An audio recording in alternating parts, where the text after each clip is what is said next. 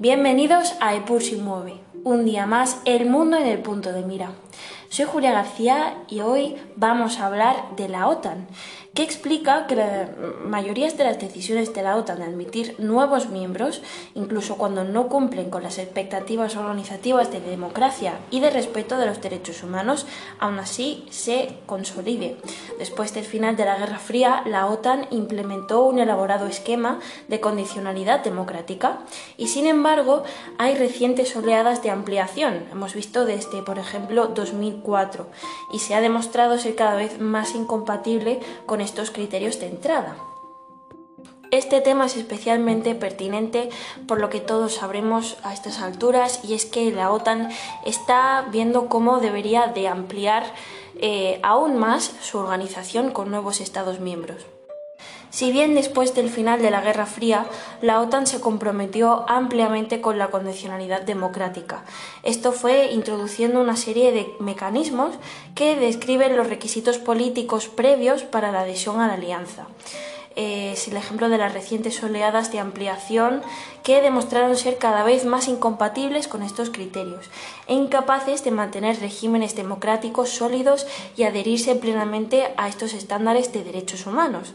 Una tendencia que cobra gran importancia, por ejemplo, es la de Macedonia del Norte en 2020. Muchos expertos apuntan a una erosión gradual en la prominencia del discurso democrático dentro de esta organización se han ido normalizando estas desviaciones democráticas de las expectativas normalmente optimistas anteriormente, que se volvieron cada vez más insostenibles. Vemos como este proceso es paralelo a una política exterior rusa cada vez más hostil, que sirvió como catalizador para el proceso de esta normalización en torno a mm, unos regímenes mucho menos democráticos de los que se esperaba. En un artículo de Ciencia Estratégica del señor Rubinson se apunta a que el argumento que utiliza para realizar entrevistas con funcionarios claves de la OTAN es que anteriormente el proceso de ampliación se basaba en una accesibilidad institucional única y se realizaba un análisis profundo de contenido de las discusiones que se veían en el Consejo del Atlántico Norte. En el artículo se sostiene que la toma de decisiones de la OTAN sobre la expansión estuvo sujeta a una politización significativa, que aumentó con el tiempo, normalizando estas eh, mencionadas desviaciones democráticas, reduciendo el discurso democrático en periodos que predecieron la integración de estados que no cumplían con los eh, criterios de democracia. Es el caso, por ejemplo, de Albania en 2009, Montenegro en 2017 y, como ya hemos mencionado, Macedonia del Norte en 2020. Entonces, ¿cuál es el papel que juegan el grado de democracia y el respeto de derechos humanos en las decisiones de ampliación de la OTAN?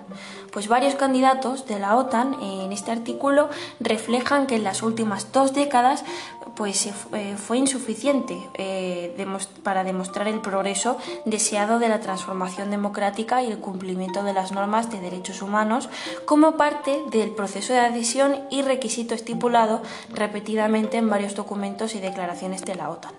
La condicionalidad democrática es una estrategia de establecer puntos de referencia claros de reformas democráticas liberales como requisito previo para la membresía y esto ha sido un tema central en la historia de la OTAN.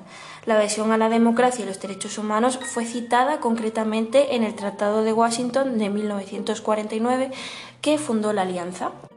A pesar de esta condicionalidad, los estados candidatos en general no han mejorado satisfactoriamente sus registros previos a la adhesión.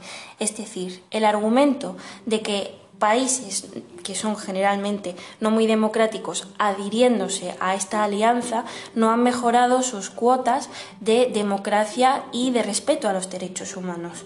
Eh, fue el caso de la alianza con Macedonia del Norte e incluso fueron cada vez más incapaces de cumplir estos requisitos de una democracia funcional pasar por alto los propios requisitos previos de la adhesión de la alianza es bastante impactante y sus criterios democráticos menguantes pueden ser parte de un fenómeno aún más amplio de erosión gradual en la condicionalidad basada en las normas.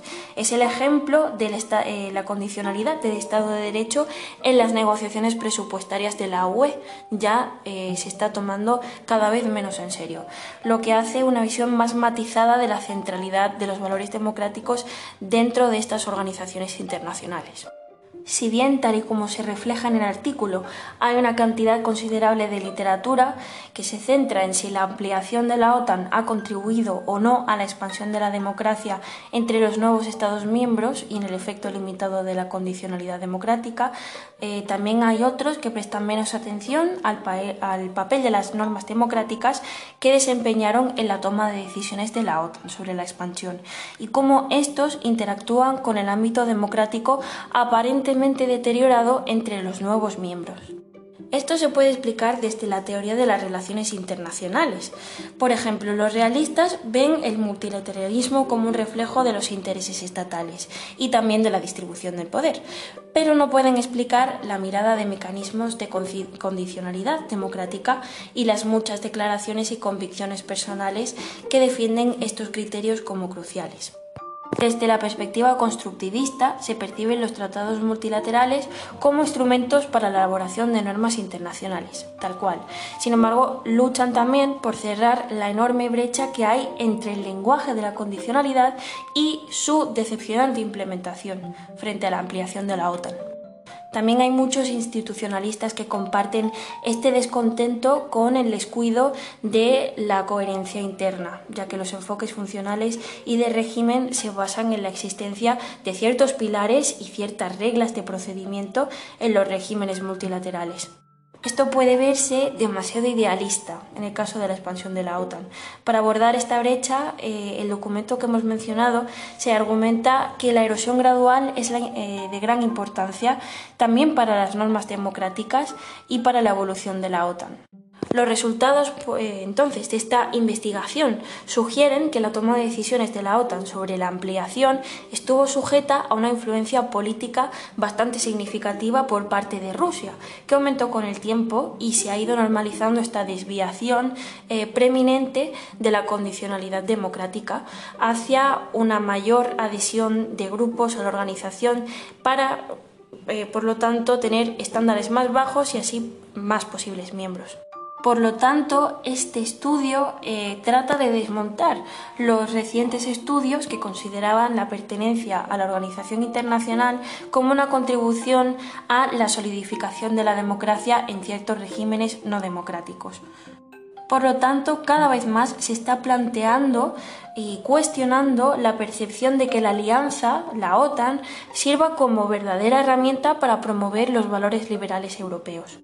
Es por esto que el principal proyecto que se está gestando en el seno de la organización es un cambio de liderazgo para hacer frente a las provocaciones rusas. Esto es todo por hoy. Muchas gracias de nuevo por acompañarnos una semana más aquí en Epur si mueve. Si te ha interesado este tema de cómo la democracia y los valores de derechos humanos están siendo cada vez más relegados a lo que sería la estrategia militar, eh, cuéntanos qué es lo que te gustaría saber. Eh, ¿Te gustaría que hablásemos de la OTAN, de su historia? Muchas gracias y nos vemos la próxima semana, aquí siempre en Epur si mueve.